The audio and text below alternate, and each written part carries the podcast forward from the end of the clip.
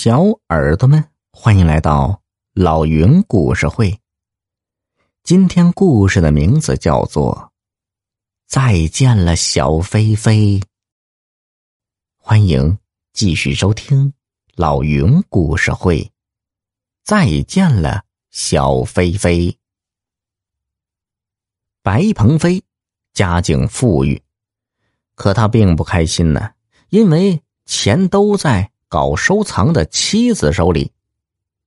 前不久呢，白鹏飞认识了一个按摩店的小姐，这一来二去，情意绵绵。时间久了，两个人竟想将这段婚外情修成正果。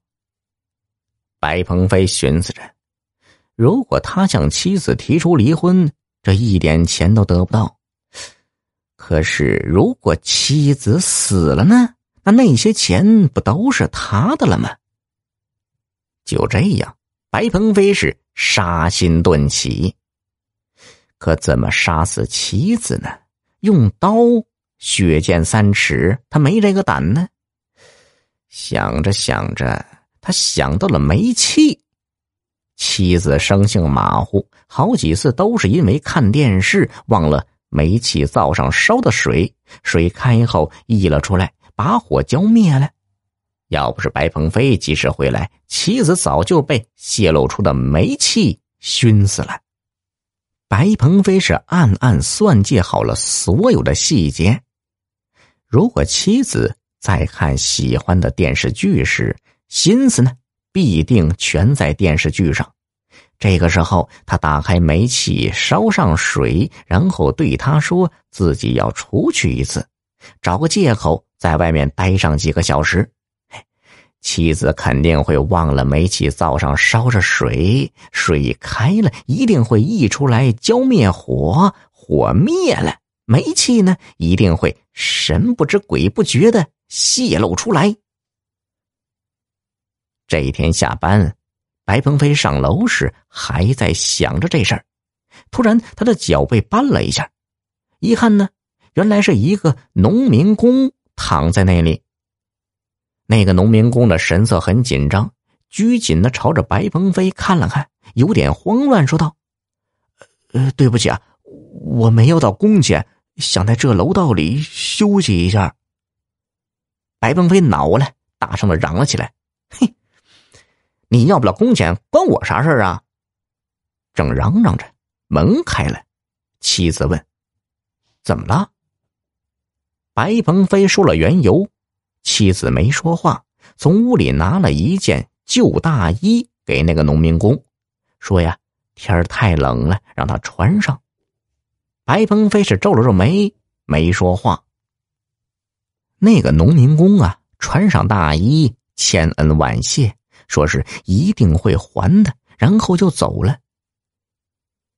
第二天是星期六，白鹏飞还没吃完早饭。妻子就说：“哎呀，今天是八集连播，我可以看个够了。”说完，妻子就开始看电视剧了。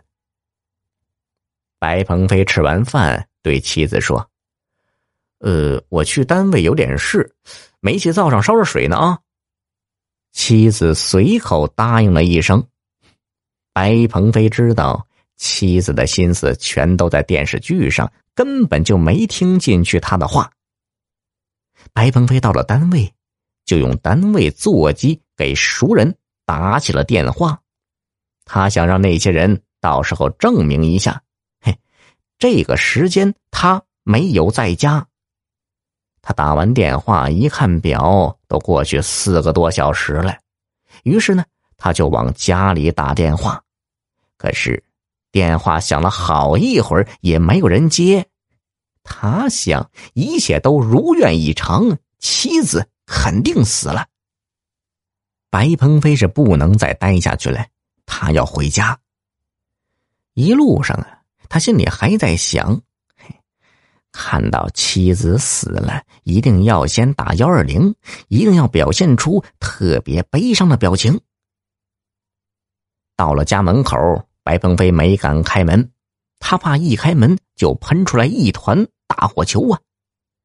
正在这时，手机响了，一接，竟然是妻子的声音，而且听起来妻子还很高兴。哎呀，你一走那个农民工就来了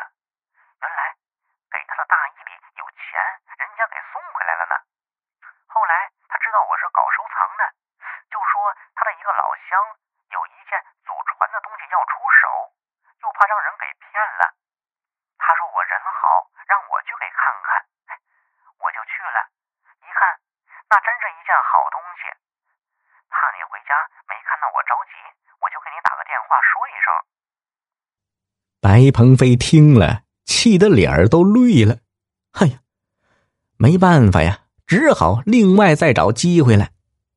于是他装作高兴的样子说：“啊，好啊，好啊。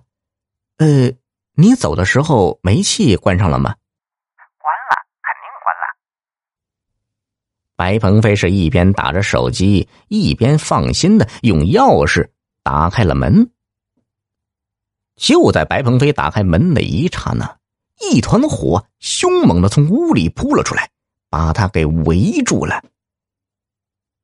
白鹏飞万万没想到，自己打手机的静电引爆了屋里高浓度的煤气。谁让他相信了马虎妻子的话呢？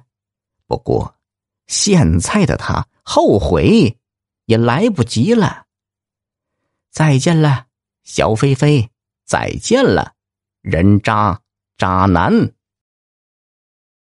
小耳朵们，本集已播讲完毕。喜欢的话，给个专辑满星好评呗。